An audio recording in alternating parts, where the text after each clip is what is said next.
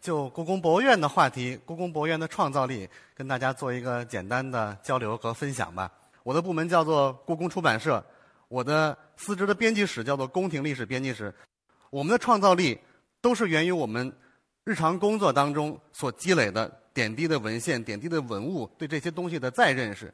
这座全世界最大的可以说收藏中国文物的博物馆，有一百八十六万两千六百九十件文物。有九千多间房间，从一四二零年到马上到二零二零年是六百周年了。从建筑到文物，再到我们的不间断的历史，给我们的创造力，给我们的文化的创新以巨大的推力。所以说我今天带来的一些图片，包括我给大家展示的一些档案，就是我所在故宫从事的创新的工作。我们背后的看到的这些很真实的画面，都是当时真实的宫廷的生活的环境。这些陈设、内檐装修，都是通过我们用档案的分析。历史文献的分析，甚至是一些宫廷陈设的一些原状对比，来重新做的原状的恢复。但是真的很遗憾，你们现在看到所有的画面，如果你们去故宫的话，真的是看不到的。为什么呢？一千七百万游客，三百六十五天都要去这里的话，那我们的文物就会遭殃的。所以才有了我们的出版物，才有我们的文创产品，甚至是我们的一些纪录片，包括今天在这里跟大家做的一个演讲的分享，也是基于这个目的。我们所谓的创新，一句话来概括：让文物说话，让文物活起来，让文物为我们今天讲故事。这本书叫《迷宫如意琳琅图集》，是故宫博物院出版的第一本游戏互动解谜书。首先，它是一本书，然后是一种游戏解谜的方式。因为今天的年轻人，我们知道，都说现在是一个读图的时代，阅读纸质媒体在走下坡路。我觉得不是这样的。我们还是离不开书的，但是一定要通过我们的努力，用新的媒体、新的展现的形式，把我们的传统文化融进这本迷宫当中。所以这本书是跟着手机平台来的。迷宫讲述了一个十八世纪的一个故事，故事的主人公叫周本，他呢是这个乾隆时代的著名的宫廷画师，叫郎世宁，他的学生的学生，在乾隆皇帝六十岁的时候，给自己的母亲重庆皇太后过八十岁的寿辰。他受命画了一幅画这幅画是真实的历史背景，我们就根据这幅画的创作的这样的一个历史背景，还原了一部真实的宫廷的，可以说是小说。后来和游戏和解谜互动结合在一起，获得了巨大的成功，创造了一个真的是世界纪录。我们在单位时间内，二零一八年十一月一个月的时间，众筹卖出去了十二万册，两千零二十万元人民币。到今天发行了半年，已经印制了四十八万册以上。这个记录到现在没有被打破。这本书里面真的是融入了很多我们的平时的积累，因为故宫一百多万件文物，它我们如果不去发现它，它们真的是在沉睡状态的。有很多的宫廷的档案，有的档案是满汉文并列的，很多满文大家都不认识呢。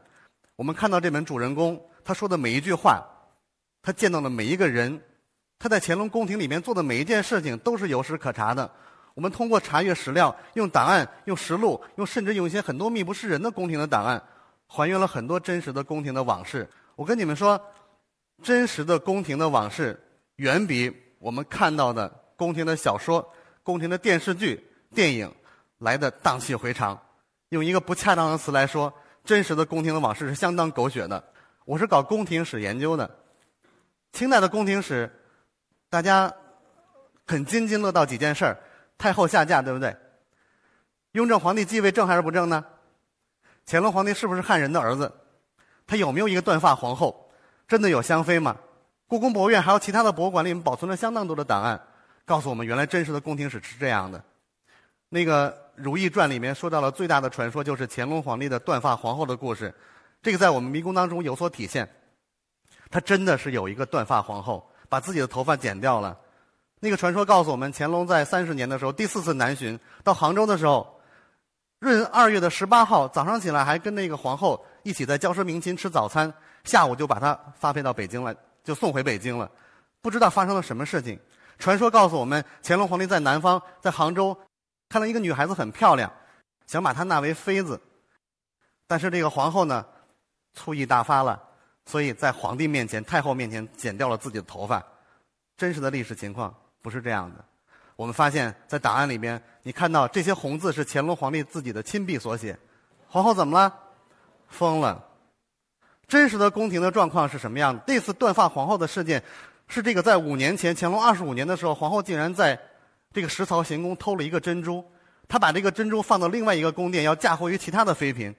东窗事发之后，被乾隆皇帝发现，然后在乾隆面前撒谎，所以让他很羞愤，自己把自己的头发剪掉了。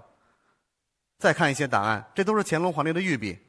他平日恨我，乾隆应该用朕呐，用的是我，很生活化。说什么呢？宫中圆明园，他的住处净房，你同那个太监毛臀细细密看，看看有没有什么样的可惜可疑的踪迹要奏给我。这是乾隆皇帝对断发皇后这件这个事情自己亲笔所写。所以说，你看到的那些影视剧、看到的小说，再看到这些真实的历史档案文献，感觉历史就在你面前。但是这些档案资料文献深藏在博物馆中，我们做的工作让他们自己说话，活起来，把这个东西。融入到我们的迷宫当中去。我们继续看，血淋淋的、赤裸裸的文字，真的是相当可怕。这都是乾隆皇帝写的。他说十八号那天是如何剪发的？他们为什么不留心？说的是那些太监，让他们出去就出去吗？也就是说，皇后是在一个非常绝望的情况下剪掉了自己的头发，还把自己的宫女和太监打发出去。乾隆皇帝对这样的细节都了如指掌。这些宫廷隐晦保存了太多的档案。可以说是秘不示人的，但是我们的工作让他们让你们能够都看得到，感觉到这就是真实的宫廷的过往。除了这个档案，还要还要有很多的画面，这些画面就是我们的宫廷画像。乾隆五十岁的时候画了这幅画，在《散宴四十图》上，他有四十二位后妃，其中有七位出现在这个画像当中。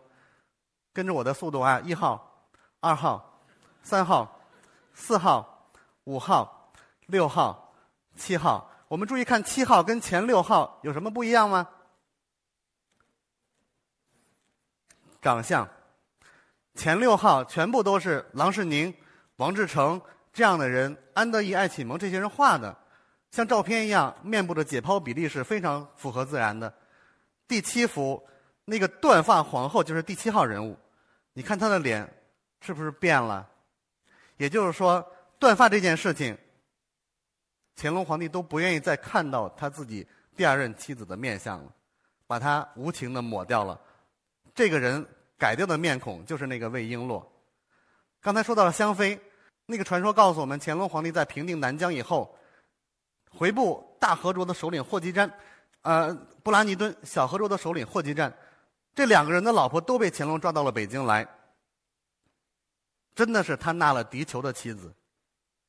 这些在正史上是。无法记载下来的，但是通过档案，通过这些画像的分析，我们终于找到了香妃的蛛丝马迹。她为什么香呢？人生来有异香，怎么可能呢？我只相信人生来身体是有气臭味的，不可能有香味儿。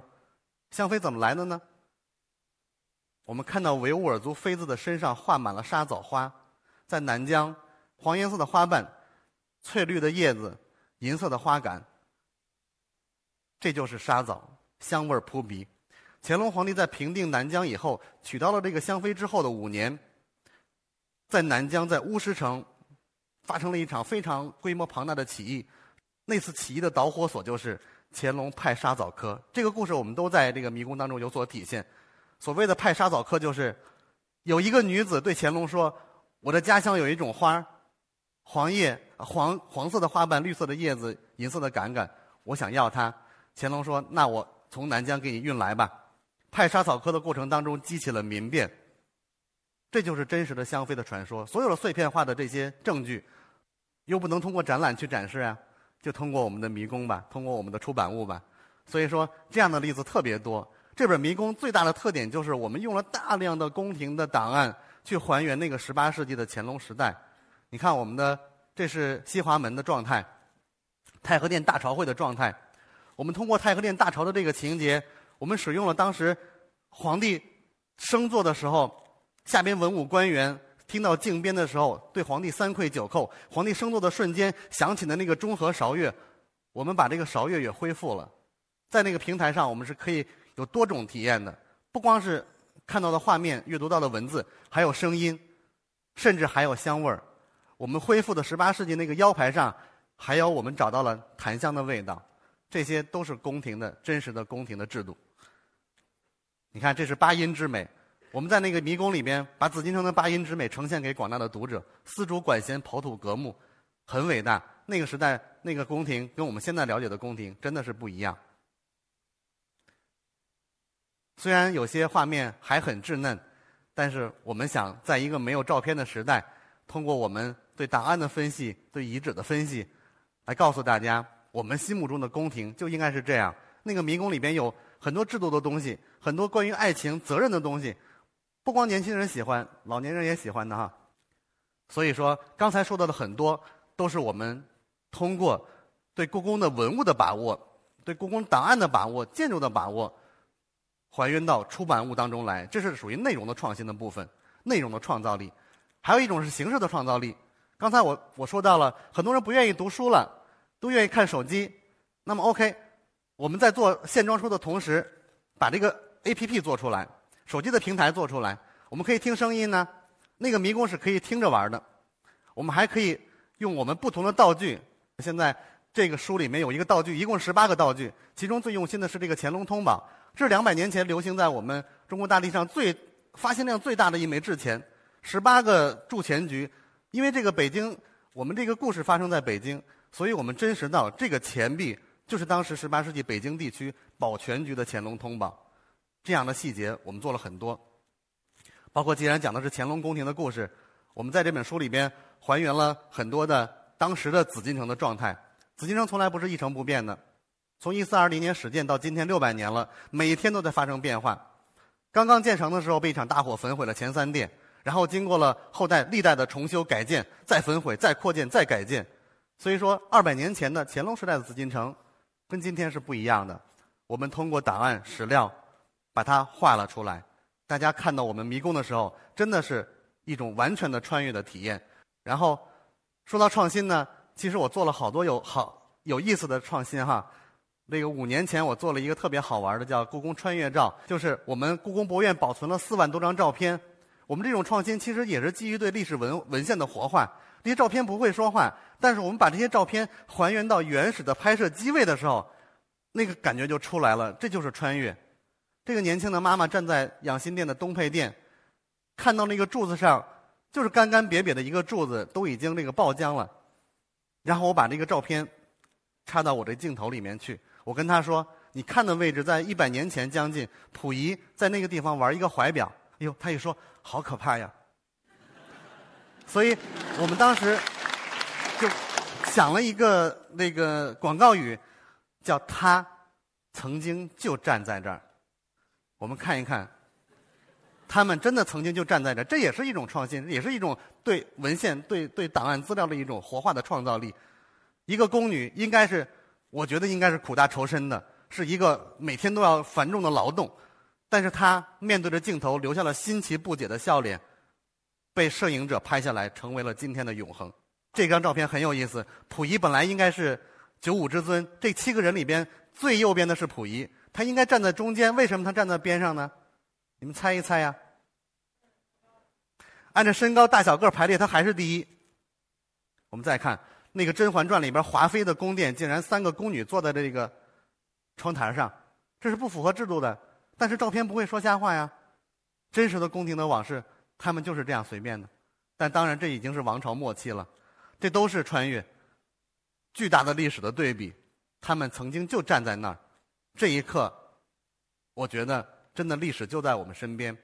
我和我的同事每天行走在故宫博物院，行走在这个故宫。南北是九百六十米，东西七百五十米，每一个角落，我们走进它的时候，真觉得好像有很多人在跟你说话，好像这些文物是活的一样。有一个问题是，故宫闹不闹鬼是吧？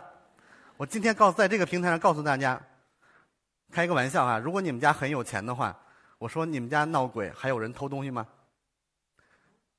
还有吗？这是无稽之谈哈。所以说，这种创造力。可能和刚才那这几位演讲者他的角度思路是不同的，有的是从那个自然科学的角度来说创造力，有的是从艺术角度来说创造力。我觉得我们故宫的创造力，它源于我们对这些不会说话的文物的不断的挖掘，去理解它。一百八十六万两千六百九十件文物，他们不会说话，但是我们通过我们的智慧啊，把它们还原到宫廷的环境中去啊，去查证、去比对、去分析、去推演，他们真的会讲故事的。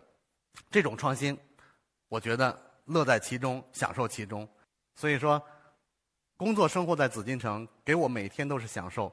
你看这些这些建筑，十八世纪的这些建筑，怎么可能上面还会有这么复杂的钟表？我们今天上海很多的钟楼，我刚才看到了很多，在两百年前，在北京这样的钟楼是大行其道的。